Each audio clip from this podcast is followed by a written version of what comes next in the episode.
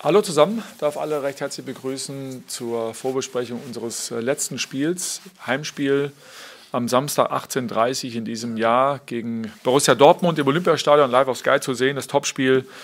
Ähm, ja, die Rahmenbedingungen, denke ich mal, sind allen bekannt. 5000 Anwesende dürfen im Olympiastadion vor Ort sein, äh, unter 2G-Bedingungen plus äh, dauerhaftes Tragen von Maske.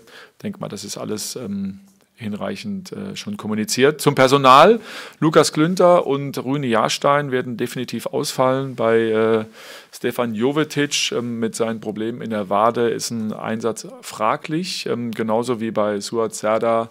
Er hat eine ähm, starke Knieprellung und auch da ist der Einsatz fraglich. Da müssen wir einfach noch ähm, bis Samstag abwarten. Dann starten wir die Fragerunde. Dann gehen wir hier in die erste Reihe zu Bild BZ und Carsten Briefer. Nach dem 0 zu 4, Herr Korkut, äh, hat man Überlegungen, die Mannschaft ein bisschen umzubauen oder gerade wenn man weiß, dass jetzt ein Haaland kommt, der auch nicht ganz so schlecht ist, gibt es da Überlegungen, wenn man Toruna Riga zum Beispiel mit reinbringt oder sagen Sie, die Jungs, die in Mainz gespielt haben, die sollen jetzt das Ding auch wieder ruppen? Ja, wir arbeiten lösungsorientiert und äh, klar kann man mal auch einen Spieler austauschen, aber grundsätzlich geht es erstmal darum, dass wir es analysieren. Das haben wir gestern auch äh, mit der Mannschaft gemeinsam in einer Besprechung gemacht. Und das Spiel ist jetzt auch äh, erstmal, das Main-Spiel ist erstmal für uns auch abgeschlossen. Und der absolute Fokus liegt jetzt äh, auf dem Dortmund-Spiel. Wie muss man das spielen, um erfolgreich zu sein? Mut, Freude äh, am Spiel, so wie wir es in den zwei Spielen davor gezeigt haben, aber trotz alledem auch äh, mit einer resoluten Defensivleistung. Also alle gemeinsam auch dann gegen den Ball arbeiten, aber auch das Spiel mit dem Ball äh, wird, wird äh, sehr, sehr wichtig sein, weil das ist ein Element, äh, was wir jetzt auch äh, in den ersten zwei Spielen unter meiner Regie gehabt haben und äh, das wollen wir auch wieder sehen gegen Dortmund. Dann gehen wir zu Sebastian Schlichting, Tagesspiegel. Erling Haaland wurde eben kurz schon angesprochen. Ähm, wie wollen Sie ihn stoppen? Wie kann man ihn stoppen?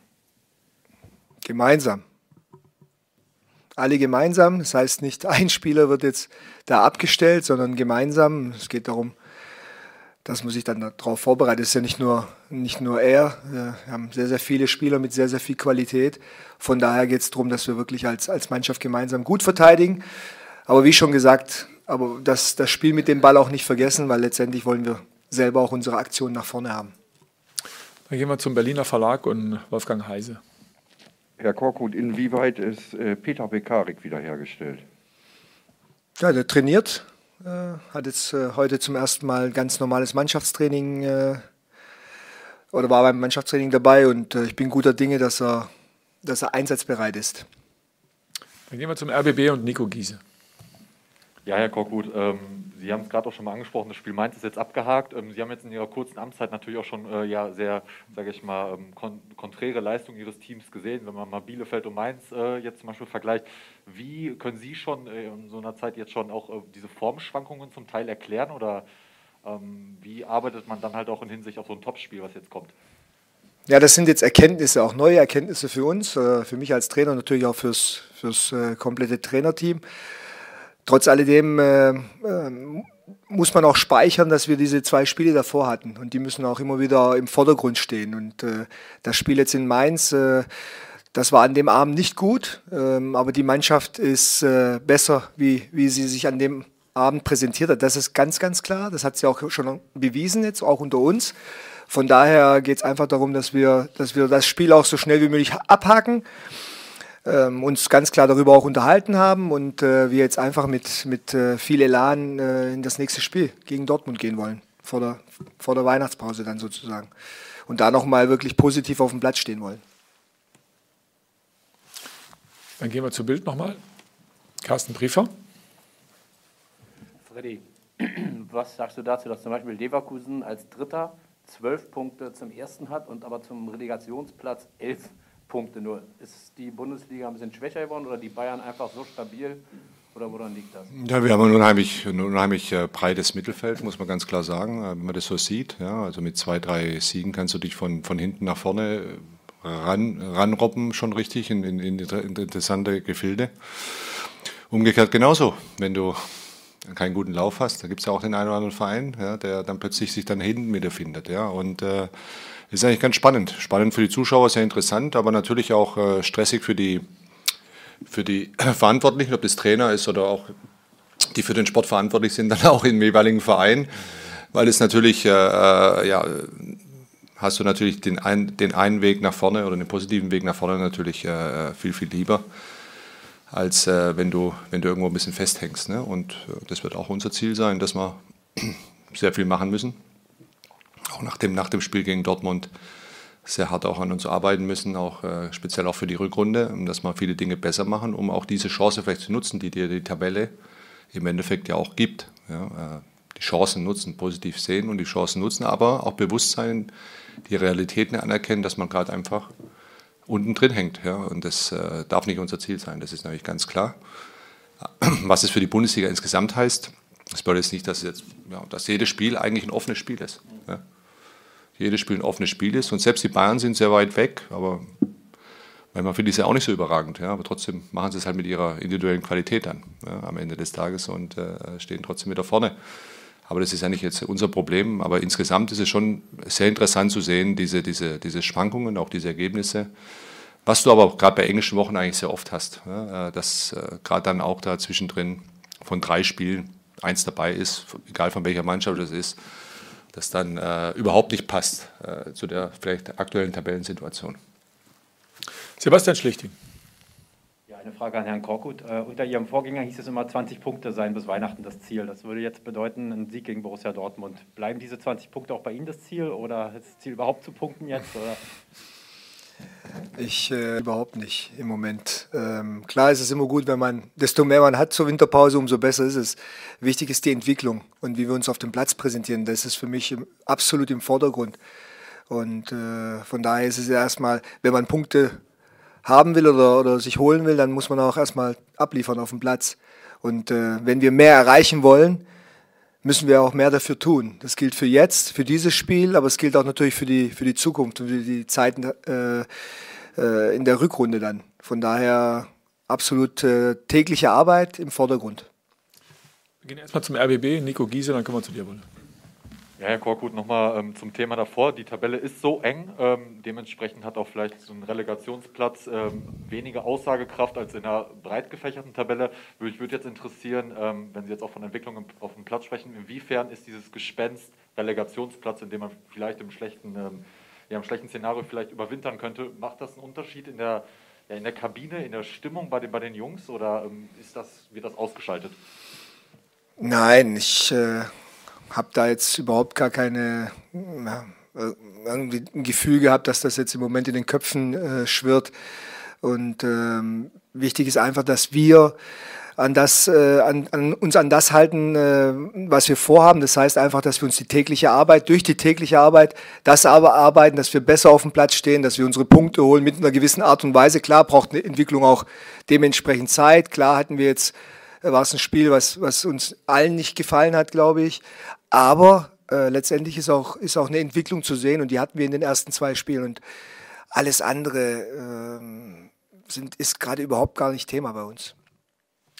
Wolfgang Heise, Berliner Verlag. Äh, Fredi, du bist jetzt etwas über ein halbes Jahr hier. Hättest du den Job so schwierig vorgestellt? Ja. Soll ich noch irgendwas dazu sagen? Ja, ja. Aber nee, natürlich. Ich wusste, dass es äh, dass es ein ähm, nicht einfach ist. Es ist viel passiert, ja, äh, was auch in den Jahren zuvor äh, so war. Ähm, und wir haben jetzt viele Sachen auch in Bewegung gebracht, war am sportlichen Bereich, aber insgesamt auch bei Hertha, in der, in, in der, in der Geschäftsführung auch. Es ist sehr, sehr viel passiert und äh, man kann nur eins sicher sein, ich weiß, was ich mache und äh, ich habe da klar, klare Denke auch, wo wir auch hinwollen. Aber es ist ja immer so, wenn du irgendwo hinkommst, machst du erstmal eine Analyse, was findest du vor? Welche, welche Schritte kannst du gehen?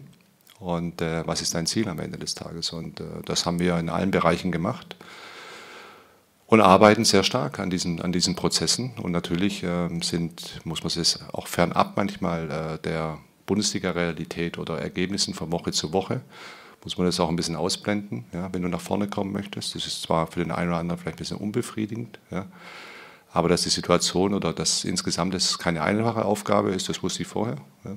Deswegen hat es mich auch gereizt. Ich hätte was, was machen können, was viel lockerer gewesen wäre und nur die Sonne geschienen hätte die ganze Zeit.